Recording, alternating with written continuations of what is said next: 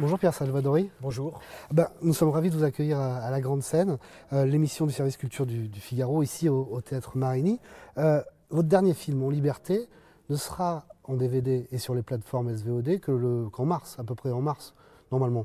Alors très honnêtement, je, ne sais pas. Alors je vous le dis, ça sera en mars. Tout à fait.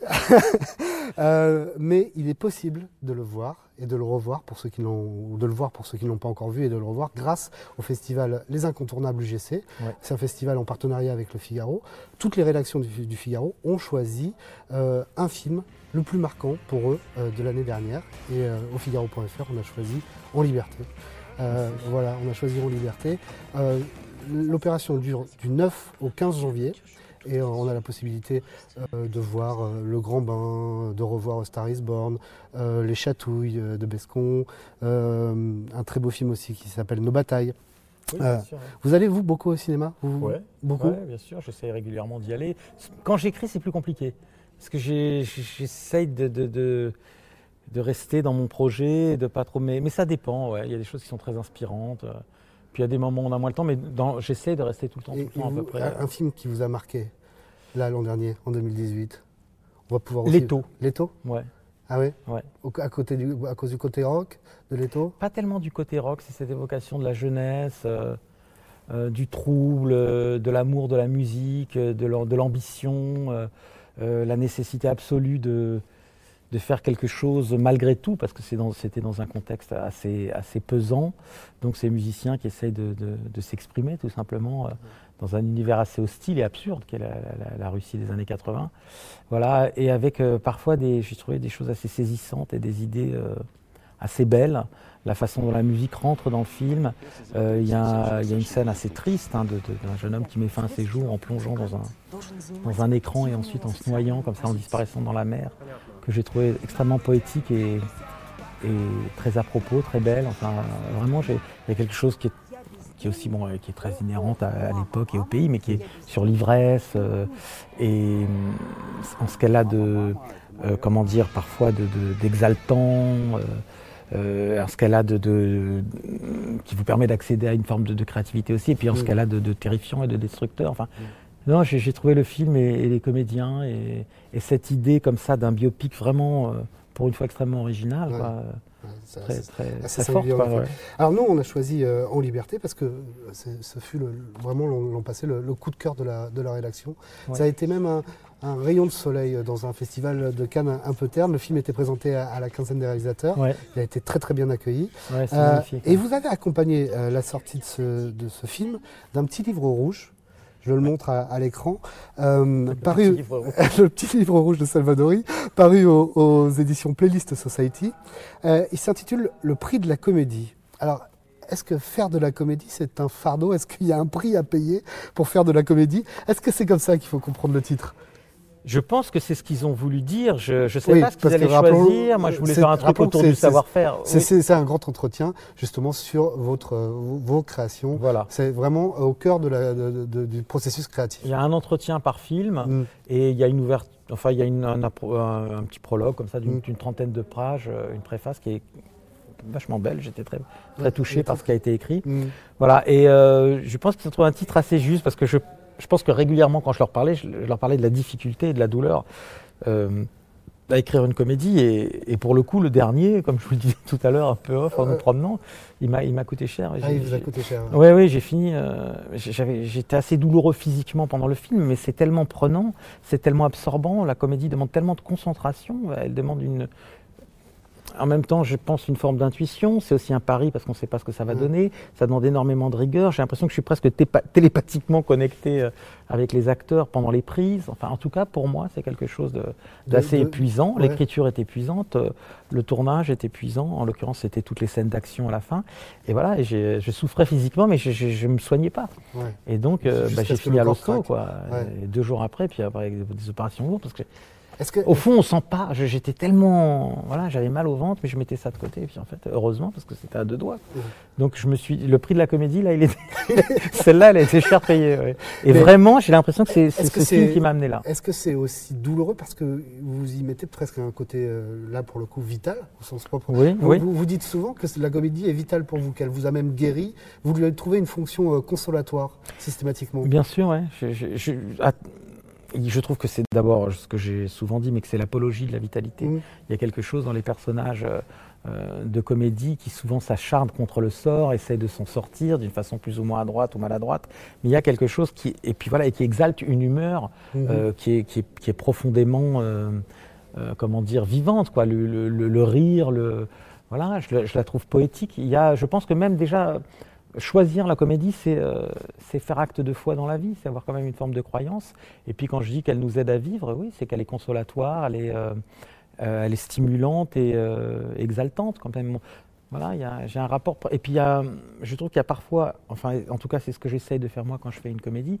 J'essaie de, produire presque, enfin, que le spectateur ait presque un, plaisir physique à voir, et en particulier avec la liberté, en liberté, à voir, cette, à voir le film. Parce que moi, c'est ce que je peux ressentir face à certaines comédies, à certains grands classiques que j'aime, et particulièrement face à Lou Beach, il y a une espèce de, connivence et, une façon de me solliciter moi et donc de me satisfaire parfois qui est proche pour, pour moi du, plaisir physique ou de l'extase devant certains plans. D'ailleurs, je pense que si on veut bien accepter et considérer la comédie comme, un, comme une forme d'art, mm-hmm. l'hilarité qu'elle peut provoquer parfois, ça, pourrait, parce que parfois on sourit, mm-hmm. parfois on a euh, euh, un, plaisir comme ça, on suit quelque chose d'assez euh, léger ou poétique. Et puis parfois, il y a l'hilarité, il y a cette espèce de, d'incroyable plaisir physique. Mmh. J'allais dire un autre mot, mais vraiment très très fort, orgasmique. Et, mmh. et, je me dis, bah, au fond, ça pourrait être l'équivalent d'une extase devant un tableau ou devant, ou tout simplement quand on lit quelque chose et devant une pensée forte ou éblouissante. Voilà, et, je, me dis, je me suis dit ça l'autre jour. Au fond, à un moment, un film doit vraiment faire rire. Une comédie, c'est quand même, il y a cette promesse qui est un peu cachée, mmh. tacite, de vraiment déclencher l'hilarité. Et j'essaye d'avoir ça dans tous mes films. Un moment vraiment qui produisent, là, dans En Liberté, c'est le, braquage de, de, euh, de, la bijouterie.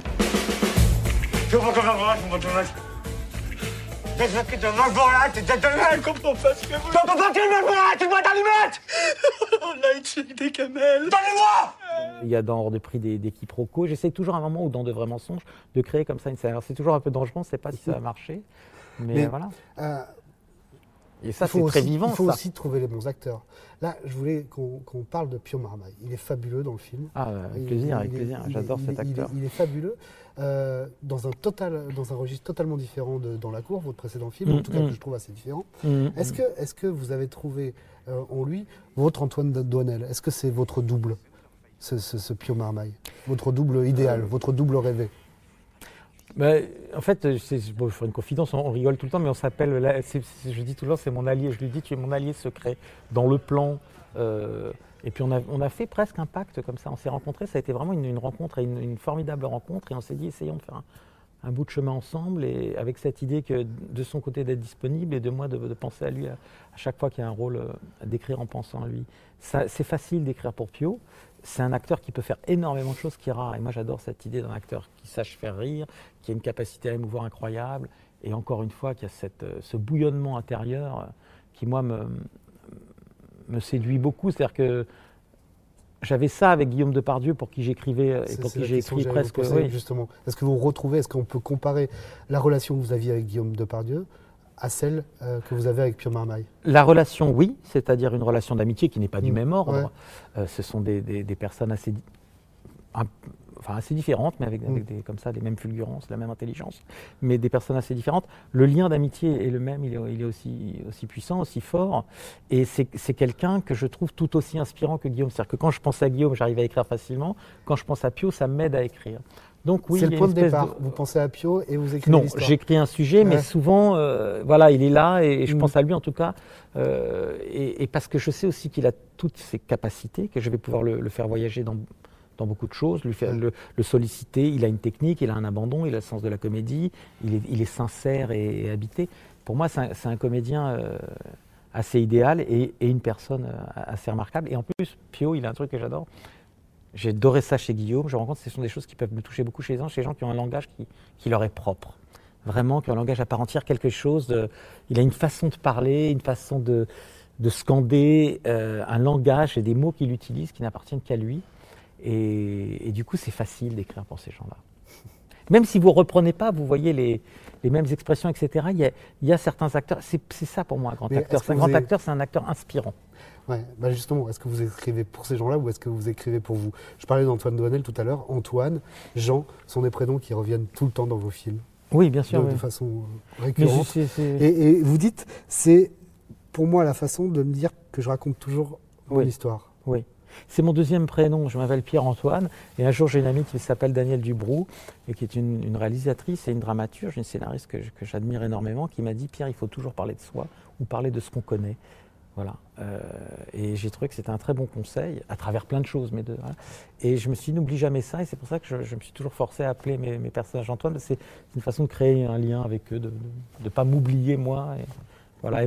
même là, je, m'aperçois que j'ai peut-être écrit un film pour des enfants. Il faudra que je parle de mon enfance à moi à travers un des personnages, etc. Oui. on en revient à la fonction consolatoire de, la comédie. Oui, alors là, pour le coup. Euh, en, liberté, en liberté révèle aussi tout le, potentiel euh, comique euh, d'Adèle Haenel, qu'on avait un peu entreaperçu dans, Les Combattants, mais plutôt Maison Et, et, là, vous l'avez fait en quelque sorte travailler sur elle comme un lâcher-prise, comme si elle avait un petit peu. Les Combattants, j'ai vu qu'elle croyait, qu'elle avait une croyance dans la comédie, qu'elle aimait ça ça se voyait dans sa façon de jouer, ce qu'elle essayait de construire, ce qu'elle construisait mhm.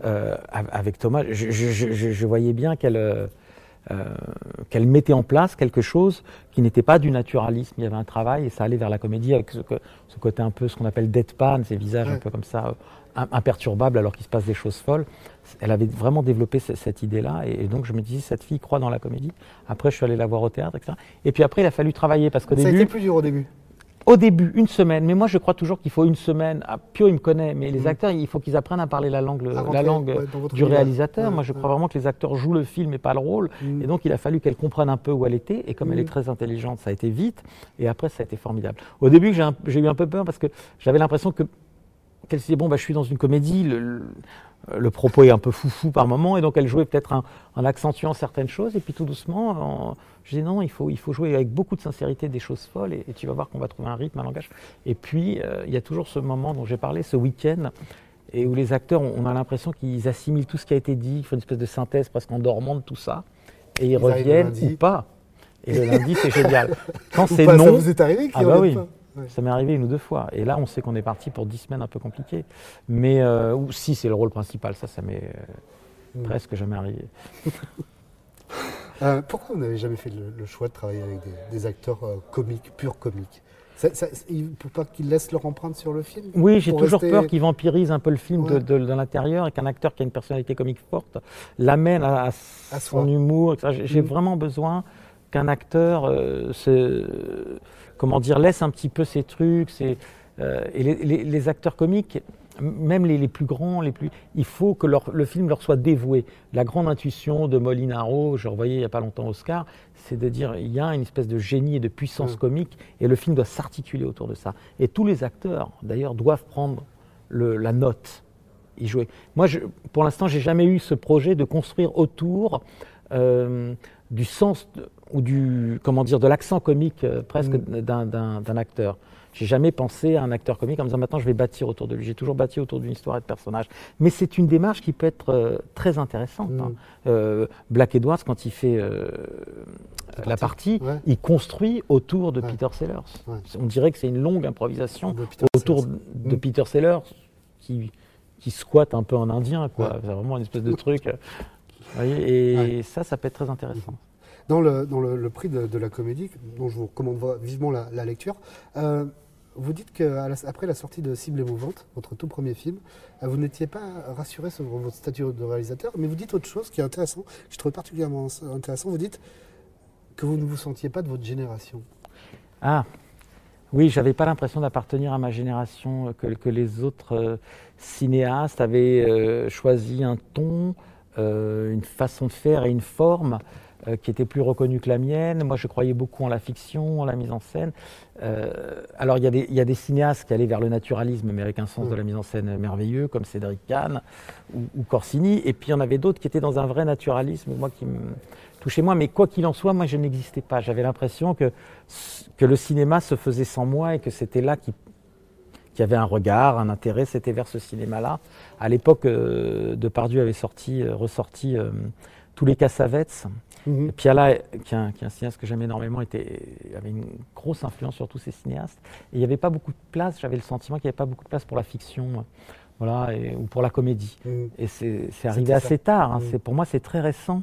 J'ai l'impression, on regarde depuis peu de temps la, la critique, regarde depuis peu de temps en France le, la comédie avec, avec intérêt. Ou, et une certaine bienveillance par rapport à. Oui, il y a une bienveillance et en tout cas une curiosité. Ça ne veut pas dire qu'ils aiment toutes les comédies, mais que ça, ça, peut être euh, comme ça un peu fouillé, euh, analysé, voilà, parce que c'est passionnant la comédie, quoi. je trouve ça passionnant.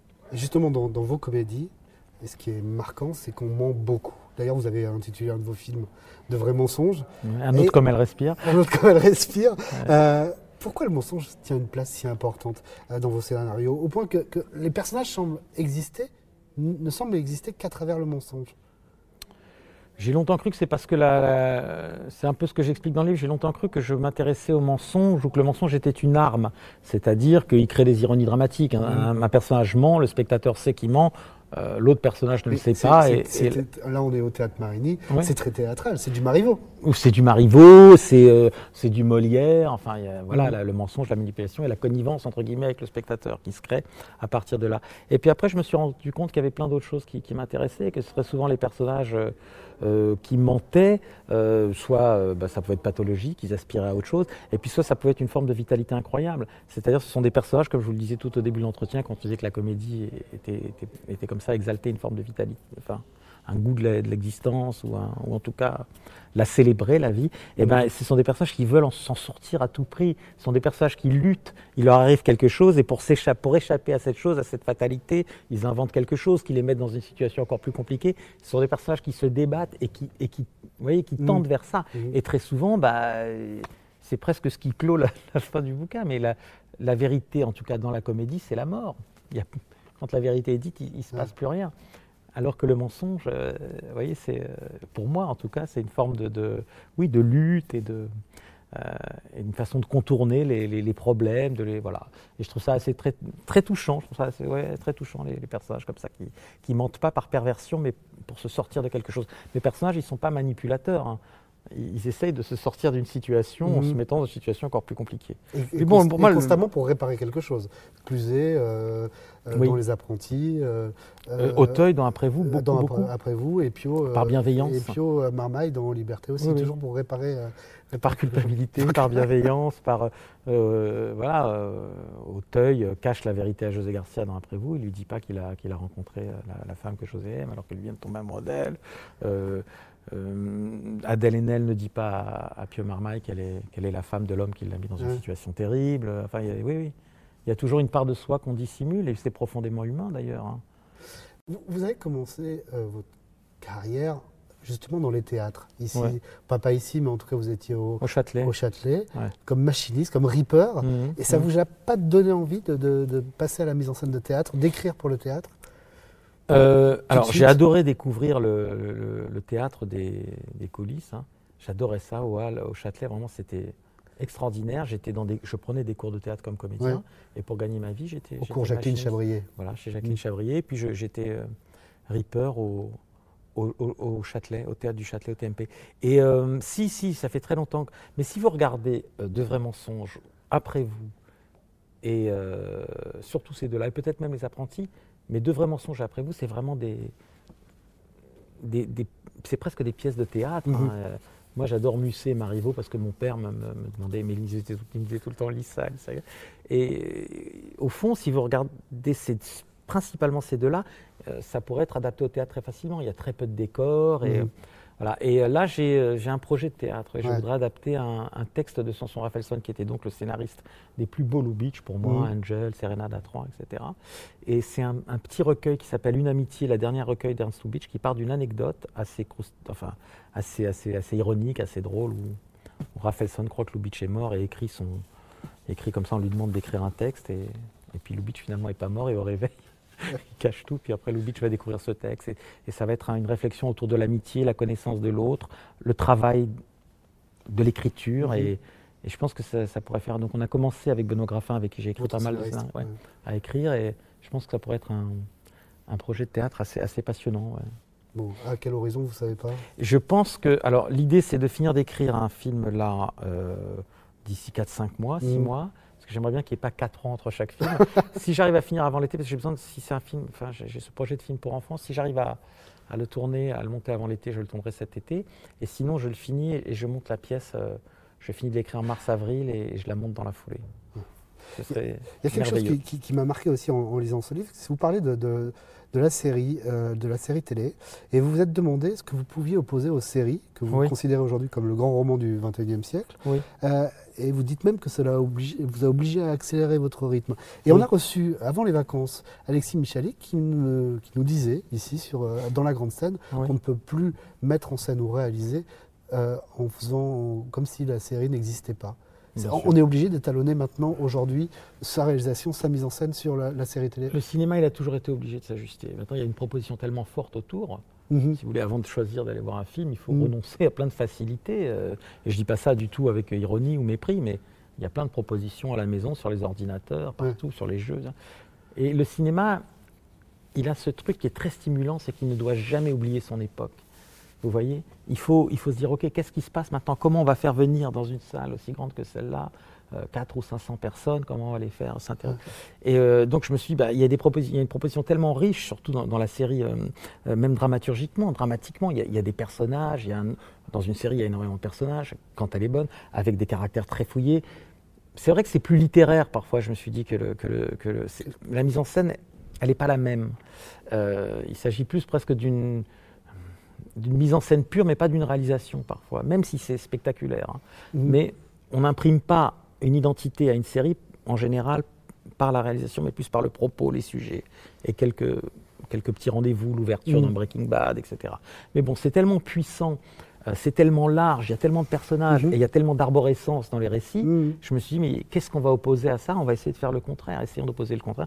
Peu de personnages, pas d'intrigue. Il n'y a pas d'intrigue dans Liberté. Mhm. On croit qu'il y a une intrigue, mais la première chose que j'ai dit au, au scénariste, c'est il faut mépriser l'intrigue. C'est vraiment une abstraction. Mais oui, mais oui. C'est vraiment. Euh, de toute façon, il n'y a pas un grand film dont on se rappelle, je pense, pour son intrigue. Enfin, je vois pas. Euh, c'est souvent. Mais donc, si vous voulez, il y avait cette idée peu de personnages et un film qui avance euh, vraiment d'une façon linéaire euh, et au galop et, rapide et à toute vitesse. Qui soit, Je sais, il ne faut pas que ce soit un rythme, il faut vraiment que ce soit un mouvement, quoi. La flèche du livre. Et, vous, la série, on vous a jamais fait de proposition de passer à la série? C'est pas quelque chose qui vous plairait? Si, si, si, si. Mais il faut une idée très forte. Il faut un truc fort. Enfin, là, été très impressionné par Kidding avec Jim Carrey, mm. qui est d'une poésie incroyable. Qui, est diffusé à partir de cette semaine sur Canal+. Oui, euh, j'ai déjà tous vu, moi, sur Canal. Ah hein, ça fait un peu ah plus. Oui, mais ils étaient en, en, pré, euh, en. On pouvait les voir sur, euh, sur Canal. moi, je les ai vus sur ah Canal. Hein, mm. ça fait... En tout cas, mm. quoi qu'il en soit, on peut les voir sur Canal. Et c'est très, très inventif. Gondry, là, il a trouvé quelque chose... Enfin, je sais qu'il y a d'autres réalisateurs, mais qu'il était très, très présent. C'est quelque chose qui lui va très très bien. cette série, elle est très belle. Non, ça c'est magnifique. Mais il faut trouver un truc aussi puissant, aussi poétique, aussi fort. Moi, je voulais adapter Kessel, je voulais adapter Le Tour du Malheur. Mais vous vous rendez compte, ça se passe euh, pendant la guerre de 14 jusqu'à la fin des années 30. Il va falloir trouver un budget. Hein. Oui, oui. mais c'est faisable. Hein. Il y, a une production autour et tout. Mais voilà, on a commencé un peu à travailler. Mais pour l'instant, je veux faire encore un film et une pièce. Donc, euh, Pierre Salvadori, il est temps de, passer euh, à notre questionnaire grande scène. Ah, allons on, a, on a un questionnaire, c'est un rituel dans l'émission. Là, c'est la terreur du mauvais élève. 1942. Euh, votre, c'est facile. Votre grande scène préférée au cinéma Ce serait une séquence dans. Mais c'est parce que c'est assez exemplaire pour moi. C'est dans, dans Serenada 3. C'est un, personnage. Euh, euh, oh, alors comment dire ça? C'est l'histoire d'une femme qui est amoureuse de deux hommes, qui en épouse un troisième, et c'est le jour des, de la nuit. Enfin, c'est pas le jour de la, c'est drôle, le jour de la nuit de noces. c'est la nuit de noces, et, elle, et euh, les, deux, les deux anciens amoureux ont envoyé un, bouquet de fleurs. Euh, c'est deux tulipes en fait posées dans un dans un, petit truc. Et il y a un mot un peu ironique à côté. Donc elle va pour aller rejoindre sa chambre et entre-temps, elle voit les deux tulipes avec le petit mot qui se moque d'elle parce qu'elle elle épouse un imbécile. Enfin, un type pas très, pas sympathique. Et elle, lit ce mot où il se moque d'elle. Elle est furieuse. Elle donne un coup de pied dans le, pot de tulipes qui tombe. Hop, la caméra panote. Elle rentre dans sa chambre.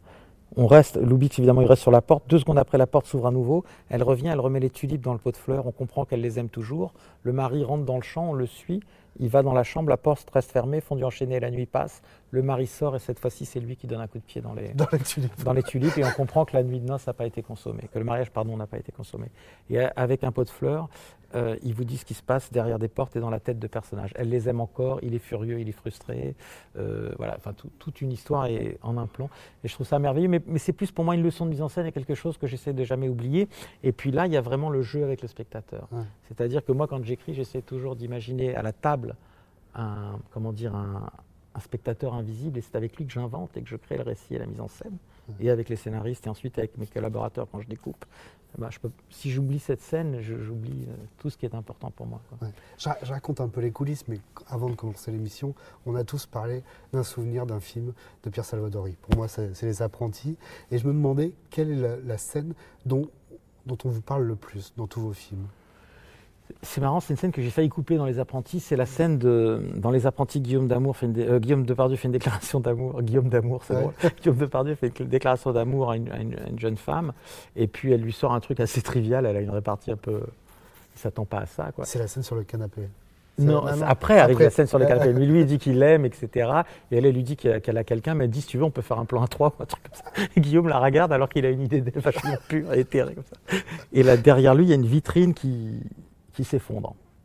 Ah, il la regarde comme ça et derrière la vitrine s'effondre. On a beaucoup, beaucoup parlé de cette scène. Et, euh, et j'ai failli la couper parce que je trouvais qu'elle appartenait pas au film. Je, si je, dis, il faut trouver une idée, une raison pour laquelle elle s'écroule, mais elle ne peut pas s'écrouler. Ça ne peut pas être euh, comme ça un postulat aussi fort. Et pour moi, ce n'est pas poétique, c'est poétique, comme disait euh, Rochefort, POU. Et puis finalement, j'ai gardé cette scène parce qu'elle avait quelque chose d'un petit peu décalé. Voilà, et, puis voilà, et puis parfois il ne faut pas être trop rigoureux, trop idéologique comme ça. Et c'est une scène dont on m'a euh, énormément, énormément parlé. Celle-là et Matsup, Matspe, le dialogue avec la vieille dame, c'est beaucoup revenu. Et dans Liberté, j'imagine que c'est la scène du taxi La scène que je préfère dans Liberté Non. Ah, y a celle dont on vous a le plus parlé, c'est pas celle du taxi? Euh, Non, non, c'est pas une scène de comédie, c'est pour moi la, la plus belle séquence que j'ai jamais tournée, j'en suis fier il, y a, des choses, on sait qu'on a raté, mais parfois, je dis que les réalisateurs, on est comme des sportifs, on sait quand on a réussi ou Là, quand vous on a merdé. De la, scène, du taxi Non, pour moi, celle-là, je la trouve réussie, ça va, mm. elle est drôle. Mais moi, c'est les, retrouvailles Pio, Pio Marmaille, Audrey Tautou, quand il, rentre de, il sort de prison, il rentre chez, chez lui, elle ne l'attend pas, il arrive en avance, et elle lui demande de, de ressortir et de revenir le temps qu'il se prépare. Et c'est une scène qui dit pour moi tout, mon amour et toute ma croyance dans la, dans la poésie et dans la fiction et dans l'idée qu'on peut aussi enchanter nos vies comme ça. C'est-à-dire que même si elle, sait que c'est pas vrai, elle lui dit je suis pas prête, ressort et revient. Il comprend, il ressort, elle se prépare à recevoir une émotion et quand on arrive, cette émotion est encore plus puissante que si elle avait été euh, surprise comme, la première fois. Et donc ça, ça dit vraiment, vraiment mon, ma croyance là-dedans, dans, la, dans, la, dans la poésie, dans la, dans la comédie et dans l'idée qu'elles peuvent enchanter nos vies, puisque pour elle, ensuite, il y, y, a un accès qui est ouvert à lui. Quoi. Nous, on va, on va recommander justement à, tous nos, à, tous nos lecteurs et à tous ceux qui nous regardent sur Figaro Live bah, d'aller voir, euh, d'aller voir en liberté dans les salles UGC. C'est du 9 au 15 janvier dans toutes les salles UGC. Vous pourrez euh, revoir. Euh, en liberté. je vous remercie. Bah, moi, je, suis très content que vous soyez passé par, parmi nous. La semaine prochaine, on reçoit Sébastien Thierry, acteur, auteur, metteur en scène. Et euh, il est auteur notamment de 8 euros de l'heure, euh, un texte qui euh, va être joué au Théâtre Antoine à partir du vendredi 11 janvier par Danny Moon, on parle de comédie, et euh, Valérie Bonneton. C'est une pièce très attendue. il, va ah, nous, il va nous raconter un petit peu, Sébastien Thierry, euh, comment, euh, comment il a écrit et comment il a pensé à Danny Boone et à Valérie Bonneton. Deux comédiens. Deux, de, grands comédiens. J'en profite pour vous remercier de votre fidélité au, Figaro.fr et, et, vous souhaiter mes, mes meilleurs voeux pour cette année 2019. À très bientôt. Au revoir. Merci.